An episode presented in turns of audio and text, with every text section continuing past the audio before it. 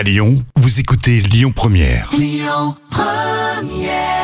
Et bonne fin de matinée avec euh, Lyon Première. Vous commencez à être habitués hein, tout à l'heure à midi et quart, les moments cultes TV de Jam.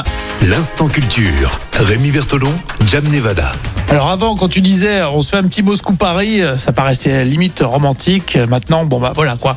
Euh, Explique-nous le concept de la vague de froid Moscou-Paris et qui en plus, malheureusement, vous allez voir, d'actualité. Alors, les météorologues nous l'ont annoncé hein, pour ces prochains jours.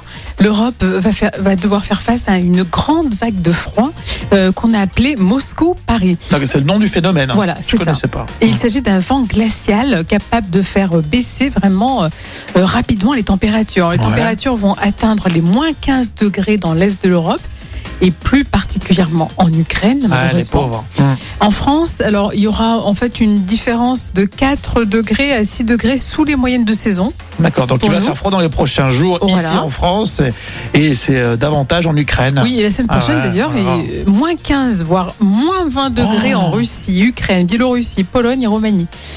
Oui, mais d'un point, de vue, d'un point de vue scientifique, qu'est-ce qui se passe en fait? Alors en fait, c'est dû à ce qu'on appelle le, le vortex euh, polaire.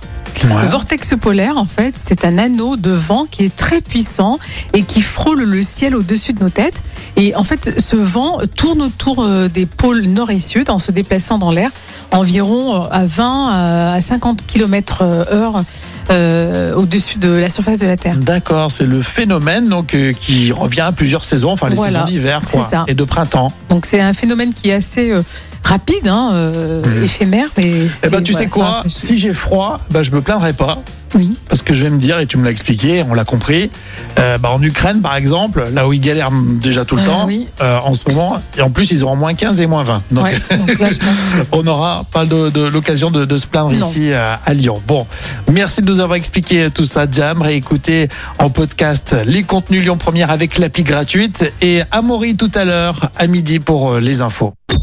Écoutez votre radio Lyon Première en direct sur l'application Lyon Première, lyonpremière.fr et bien sûr à Lyon sur 90.2 FM et en DAB+.